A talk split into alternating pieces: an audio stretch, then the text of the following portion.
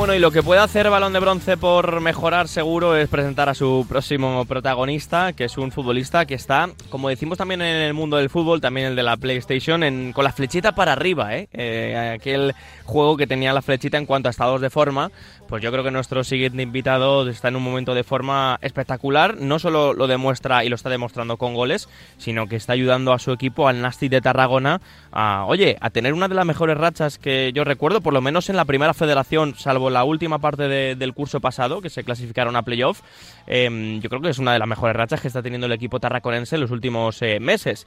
Y para ello me he traído a una de sus, eh, bueno, pues eh, señas de identidad, a su capitán, Jan Uriol, que ya nos escucha en Balón de Bronce. Jan, ¿qué tal? Muy buenas. Buenas tardes, muy buenas. La verdad es que... De, escucharte, Rafa. Igualmente, igualmente, de escucharte, saber de ti, que hace unos meses que no hablamos en, en, la radio y además yo recuerdo que fue una charla muy, muy guay, muy intensa y muy, no sé, me, me pareció muy, muy guay la, la, charla que tuvimos hace unos meses y, y, pensé en repetirla este lunes porque yo creo, Jan, qué mejor que ahora para repetir cualquier charla, cualquier contenido porque estáis que, que lo tiráis.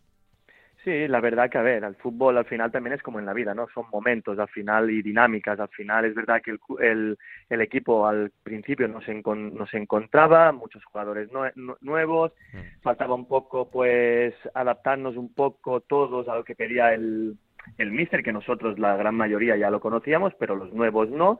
Y al final, pues, hemos empaquizado un poco todo y al final, pues, las cosas están saliendo como todos queremos, ¿no? Y hay que seguir. Al final estamos delante de una de una liga muy competitiva, de muy buenos clubes, mm. y hay que intentar aprovechar esta dinámica porque hay que intentar abrir un poco la, de, de, brecha e intentar, porque claro, al final no vas a ganar todo y al final es importante pues tener un margen de un par de partidos por si fallas, ¿no? Y además, a diferencia de, por ejemplo, el grupo 1 de este año, el segundo, como ya era habitual el curso pasado, pese al cambio de grupos, eh, está muy igualado. Es que sois cuartos con 22 puntos, a 5 es verdad del Castellón, que también está en una buena racha, pese a la derrota de hace una semana, pero a nada de, de la parte media de la tabla, o sea que cada semana puede cambiar un poco. Eh, ¿Qué habéis aprendido de la temporada pasada, sobre todo de ese playoff donde bueno, el Nastic y su ambiente, su afición salió bastante descontento con actuaciones arbitrales, pero en lo deportivo, ¿qué se aprendió de aquella experiencia que yo creo que os hizo crecer? A ver, está, está claro que siempre cuando las cosas van bien hay que mantener más que nunca la calma, porque como he dicho antes son dinámicas y al final el año pasado empezamos bien, después tuvimos eh, dos, casi dos meses y medio de muy mala racha. Después llegó el, el enero, se hicieron incorporaciones y allí volvimos a ver el Nasty que iba escalando posiciones. Y llegamos pues al final creernos, porque al final era un equipo que se lo creyó, como este año, la verdad que si algo tengo que decir que mis compañeros uh -huh. se lo creen, porque empezamos también con una mala dinámica y ahora llevamos, si no recuerdo mal, seis partidos eh, ganando cuatro y, y dos empates sí. y empatando dos, ¿no? Al final, pues es creer, ¿no? Y al final creerse uno, uno mismo que es buen futbolista, que por qué está en el Nastic de Tarragona, que es un gran club dentro de la, de la primera red, la exigencia que tiene, y al final el futbolista se conoce, ¿no? Eh, y al final pues tiene que sacar lo mejor de sí y por qué te han firmado en un club grande, ¿no? Al final hay una responsabilidad, una disciplina, pero tú tienes que ser capaz de sacar lo mejor de ti, ¿no? Y yo creo que ahora pues los futbolistas del Nastic estamos sacando lo mejor de cada uno, ¿no? Y si algo te tengo que decir que aprendí yo del playoff, y mira que llevo muchos años, sí, sí es que hay tantas cosas que no puedes controlar, Rafa. Eh, llegamos a un playoff con, haciendo algo muy difícil que fue ganar los últimos cuatro partidos de, de liga que nadie daba duro, pero nosotros mm. creímos, estuvimos unidos y nos plantamos en la final. Y después en la final, pues a ver, mmm, sí, creo en la, en la suerte, ¿no? Pero yo como digo digo siempre al final eh, la suerte pues yo le llamo constancia disciplina no uh -huh. eh, no es casualidad entonces nos plantamos en la final y hubo un factor que no se pudo controlar que es el tema del arbitraje pero no quiero repetirme ya más sí, sí, al final lógico. yo creo que que eso eh, vino por algo y quiero pensar que eso es porque este año vamos a hacer algo muy bonito y vamos a conseguirlo. Uh -huh. Dentro de este mm, aprendizaje y de este inicio de temporada, donde también vosotros habéis vuelto a renacer en esta mini temporada dentro de la temporada que hay, en esta primera parte de curso, eh, quiero comentarte, o preguntarte mejor dicho, por el tema del, ah, del, uy, del árbitro, sí, del entrenador, que es Raúl Agné, que en su momento hace un mes prácticamente pues estaba quizás en la cuerda floja, ultimátums de por medio, habéis también sacado la cara los futbolistas ganando partidos también creyendo en el míster. Bueno, dentro de ese aprendizaje, ¿qué, qué valor y qué, qué papel ha tenido el del Mister? A ver, nosotros, eh, y, siempre lo, y siempre lo hemos dicho, al final el fútbol no van a echar a 24 tíos, a toda la plantilla. Al final la cabeza de Turco siempre es el entrenador.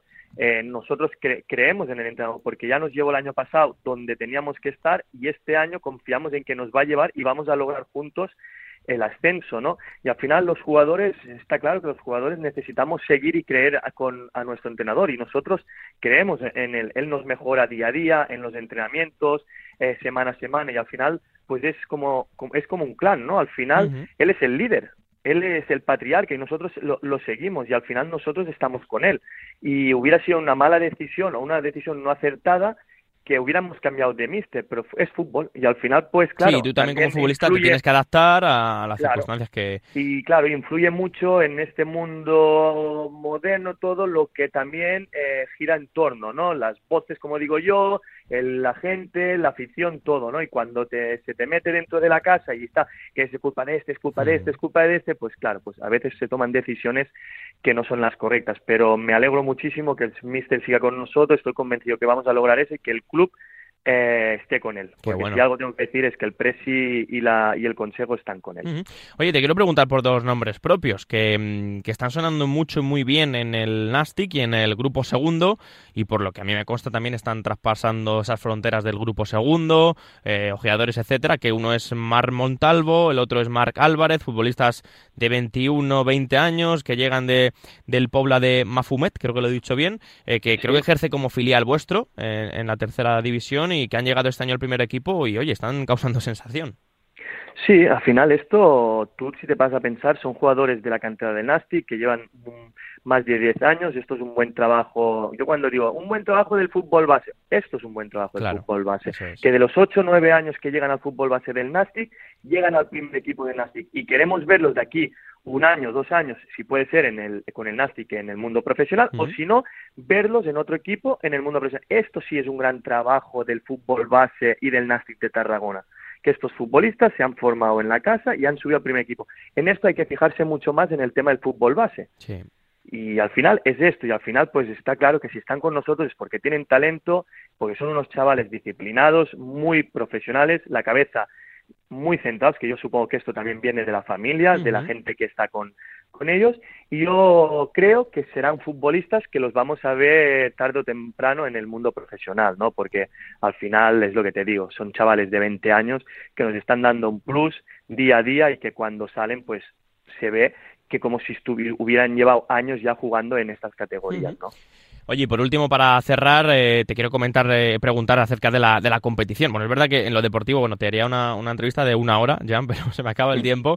Eh, la semana que viene jugáis y recibís al Sabadell, lo que es un, un gran derby también de Cataluña, y que es un, es un partidazo. Pero en cuanto a la competición, en cuanto al grupo segundo, reestructuración de, de competición, de categorías, de, de impagos en otros equipos, noticias que siempre son negativas en este aspecto.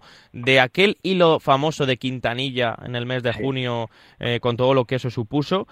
No sé si ha cambiado algo, yo creo que no, pero ¿qué, qué sentir, qué ambiente notas en el futbolista de la competición y en, y en, la, y en la primera federación? A ver, Rafa, cambiar no ha cambiado nada, sigue todo igual, estamos luchando por el fondo de garantía, mm. eh, se están luchando por más ingresos en los clubes porque no es una liga viable, al final eh, hay muchas pérdidas. Eh, el único atractivo es que hay muy buenos equipos, pero al final, eh, si no se da un cambio o la federación ve que es una que o lo profesionaliza, si no, no es una, una liga viable, ingresa dinero, lo patrocina, lo publicita más, mm. se trabaja más en ella, al final yo creo y creemos todos los futbolistas que estamos en ella y clubs que se aparten y que la den a la, a la liga, como han hecho con el femenino, igual que cedan todo para la liga y que la liga lo coja y profesionalice esto, sea la tercera categoría de España y al final todos saldremos eh, reforzados, porque al final lo que están haciendo es que al final se van eh, jugadores, clubs, nos vamos a poner fuerte y es que lo sé que va a pasar de aquí al final, si no mejoran las cosas nos vamos a plantar todos, va, se van a meter más clubs en las patronales eh, y al final pues no, no va a ser la, la liga que todos esperamos, ¿no? Cuando es una liga muy atractiva y se puede vender, como decía Quintanilla, se puede vender muy bien el producto. Pues es que no me queda más que, firmar debajo de lo que has dicho. Así que, como se me acaba el tiempo, nos emplazamos en otra. Ya hablaremos con calma al inicio de, 2023. Y oye, tengo pendiente la visita para allá, ¿eh? ya lo sabes. Sí, ya te lo iba a decir, delante de todo el mundo. Ya llevo meses diciéndote, no quieres venir por miedo, no. quieres a los penaltis y a los tiros fuera del área. No, no, no, no por miedo, no es por, es por tiempo, es por tiempo. Eh, ya sabes que aquí estamos a, tope. Pero bueno, yo, además, el día que vaya por la zona, mm, ya, no solo iré a veros a vosotros, tendré que hacer un tour en condiciones por todos los equipos de, de, Cataluña, pasando por Barcelona hasta llegar a Tarragona, donde tú ya me fundirás en los penaltis que te veo practicando. El otro día ya contra el Real Unión de Irún, otra vez un gol de penalti. Oye, pues poco a poco, que ha sido un placer escucharte, ¿vale? Y, enhorabuena, que dentro de poco también serás papá y, y, por la temporada también que estamos en contacto y estáis haciendo un trabajazo. Un abrazo, Jan. Gracias, Rafa. Un abrazo muy grande, un placer.